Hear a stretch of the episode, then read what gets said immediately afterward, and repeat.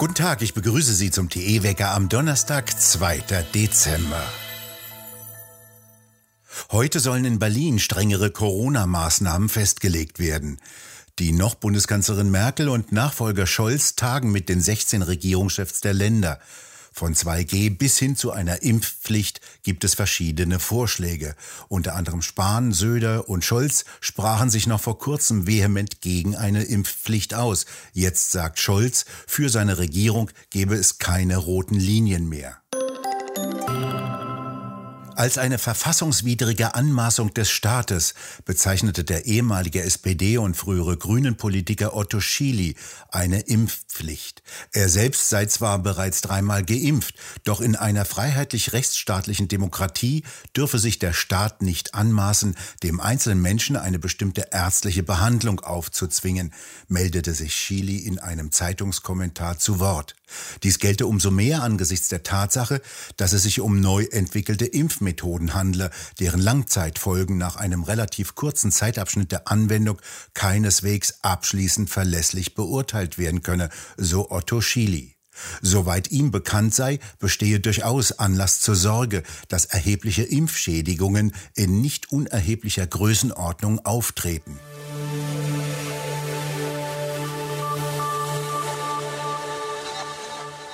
Der Chef der Ständigen Impfkommission STIKO, Thomas Mertens, erklärte, er würde sein siebenjähriges Kind jetzt nicht impfen lassen. Nur wenn die Wirkung deutlich größer als die Wahrscheinlichkeit möglicher Restrisiken sei, werde die STIKO eine Impfung empfehlen.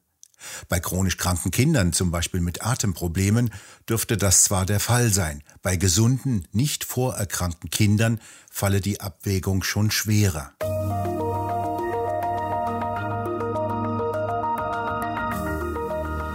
In den USA hat ein Bundesgericht Präsident Biden gestoppt, der eine Impfpflicht anordnen wollte. Ein Impfbefehl über etliche Millionen Bürger sei Aufgabe des Parlaments, nicht des Präsidenten, so das Bundesgericht, und es ließ offen, ob eine Impfpflicht überhaupt verfassungsgemäß sei. Das Weiße Haus wollte alle Privatunternehmen, die mehr als 100 Menschen beschäftigen, dazu verpflichten, ihre Mitarbeiter bis Anfang 2022 impfen zu lassen. Noch etwa 10.000 Migranten dürfen sich nach Einschätzung des polnischen Grenzschutzes in Weißrussland aufhalten. Die wollen in die EU. Die polnischen Behörden wüssten nicht, wie viele direkt vor der Grenze stehen und wie viele sich noch in Weißrussland aufhalten, wie eine Sprecherin der Behörde sagte. Jenseits der Grenzbefestigung auf weißrussischer Seite gäbe es diesen Angaben zufolge derzeit keine Zeltlager mehr. Weißrussische Soldaten würden jedoch regelmäßig Migranten mit Lastwagen zur Grenze bringen. Weißrusslands Präsident Lukaschenko betonte noch einmal, er habe der geschäftsführenden Kanzlerin Merkel bei einem Telefonat gesagt, er wolle das Problem bis Jahresende lösen. Er werde die Leute aus dem Nahen Osten bitten, in ihre Heimat zurückzukehren. Die Innenministerin von Sachsen-Anhalt will vom Bund wieder belastbare Prognosen hören, wie viele Migranten innerhalb Deutschlands eines Jahres zu erwarten sind. Sie wolle nicht von Migrantenströmen überrascht werden. Die Bürger erwarteten eine vorausschauende Politik, sagte sie anlässlich der Konferenz der Länderinnenminister.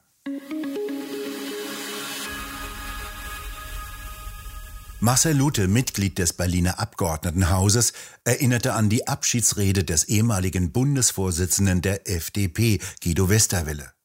Zehn Jahre lang bekleidete Westerwelle dieses Amt und vor genau zehn Jahren hielt er seine Abschiedsrede als Parteichef der FDP auf dem 62. Bundesparteitag in Rostock.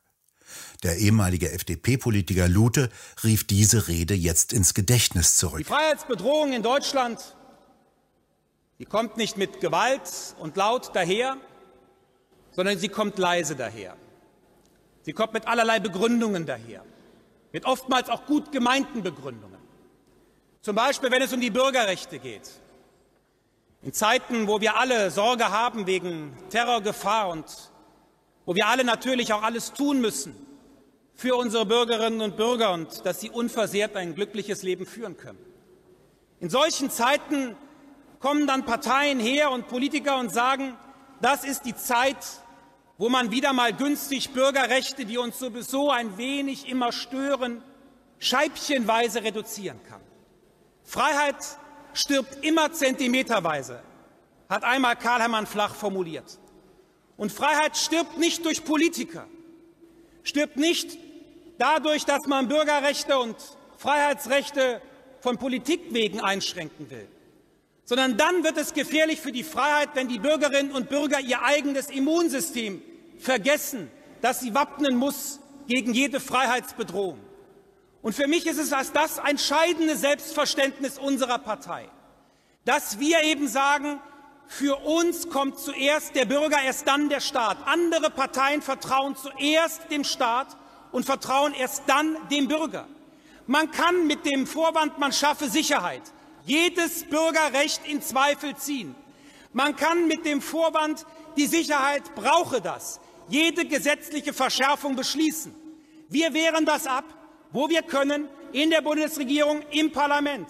Aber meine Damen und Herren, wir brauchen auch die Bürgerinnen und Bürger. Wir brauchen auch selbstbewusste Bürgerinnen und Bürger, die sich den Satz nicht gefallen lassen, wer nichts zu verbergen hat, soll sich doch gefälligst nicht beklagen. Nein, wir wollen ein Volk von selbstbewussten Staatsbürgern und nicht von Staatskunden, nicht von Untertanen.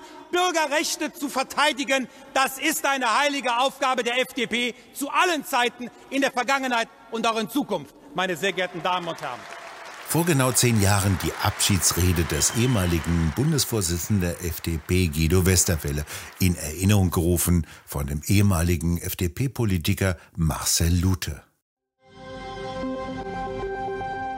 Der FC Bayern München hat sich mit einem Schreiben an seine Mitglieder gerichtet und dabei Fehler nach der sehr turbulenten Jahreshauptversammlung der vergangenen Woche eingeräumt. Uli Hoeneß hatte diese Versammlung als die schlimmste Veranstaltung bezeichnet, die er je beim FC Bayern erlebt habe.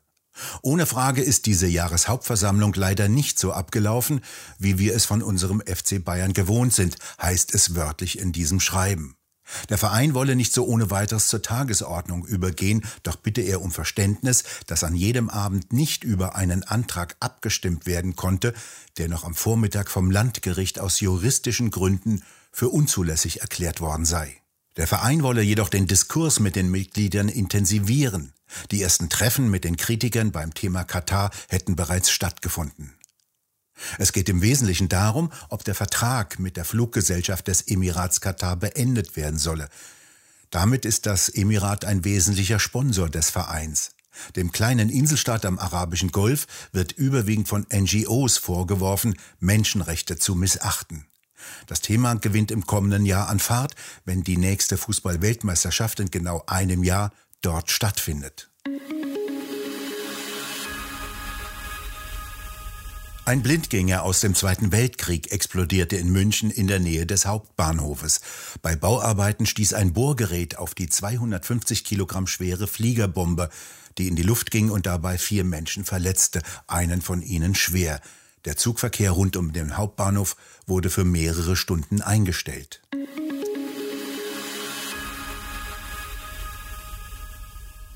Voraussichtlich wird Anna-Lena Baerbock Außenministerin.